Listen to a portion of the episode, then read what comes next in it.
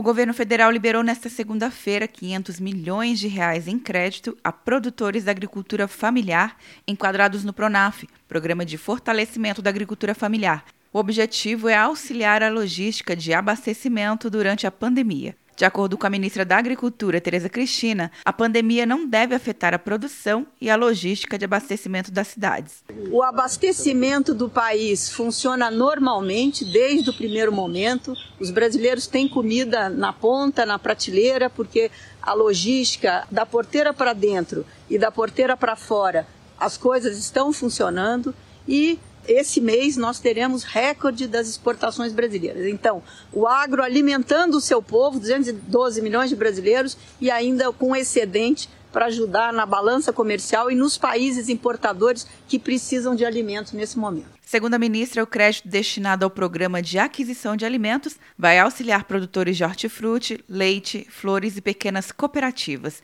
Além dos recursos, foi prorrogado o pagamento de dívidas e das novas linhas de crédito à agricultura familiar, e também o prazo da declaração de aptidão ao Programa Nacional de Fortalecimento da Agricultura Familiar.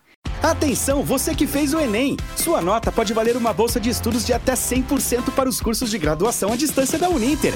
Isso mesmo! Até 100% de desconto em mais de 90 cursos. Transforme seu futuro. Acesse o site e inscreva-se agora. Uninter, a melhor educação à distância do Brasil. Uninter.com De Brasília, Luciana Castro.